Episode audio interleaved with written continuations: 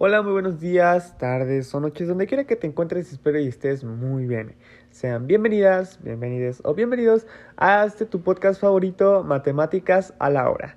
El podcast donde hablamos, válgame la redundancia, de matemáticas y temas aplicados en las finanzas que podrían ayudarte en tu día a día y por si te interesa emprender en tu propio negocio. Por si no me conocen, mi nombre es Jorge Michel, su presentador, y junto con mi compañera la empresaria Andrea hacemos posible este podcast.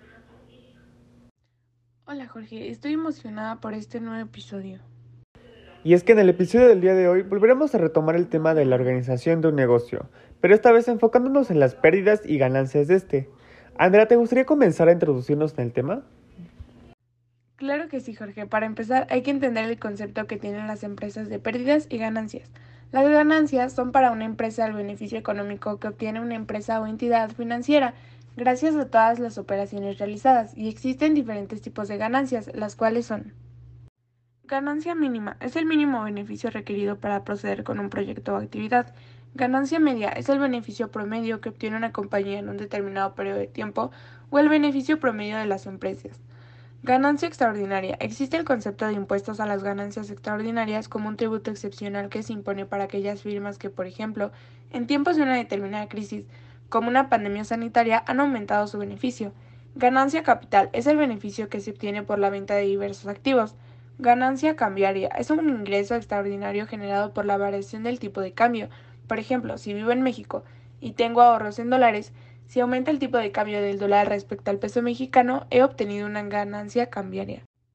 Mientras que las pérdidas son una disminución del activo de la empresa, es decir, es una minoración de los bienes y derechos, la palabra pérdida se utiliza para referirse a situaciones con los resultados negativos.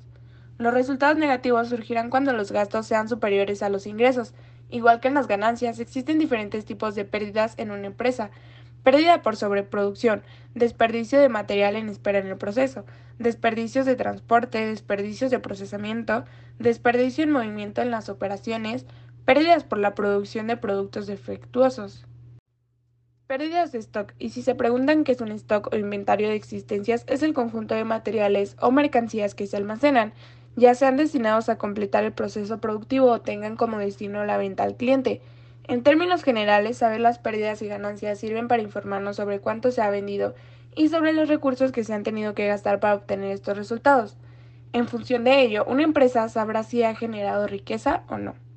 Qué interesante. Es muy importante que siempre tengamos en claro la definición de estos conceptos, y más si estamos emprendiendo en nuestro negocio. Pero Andrea, ¿sabes cómo se calculan las ganancias y pérdidas?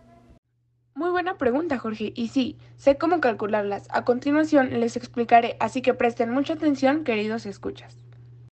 Primero, suma todo el dinero que juntaste de las ventas. Por otro lado, suma todos los gastos del mes, productos, rentas, sueldos, entre otros. Para finalizar, resta el resultado que obtuviste de tus gastos al de tus ventas.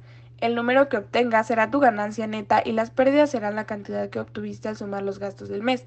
Si el importe total de los ingresos es superior al de los gastos, la entidad habrá obtenido beneficios o ganancias.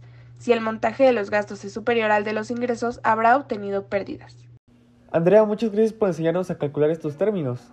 Es muy interesante y te apuesto que todos nuestros escuchas lo pondrán en práctica. No hay de qué, espero y les haya sido muy útil la información brindada. Pues esto ha sido todo por el episodio de hoy. Muchas gracias por acompañarnos una vez más en este subpodcast favorito, Matemáticas a la Hora.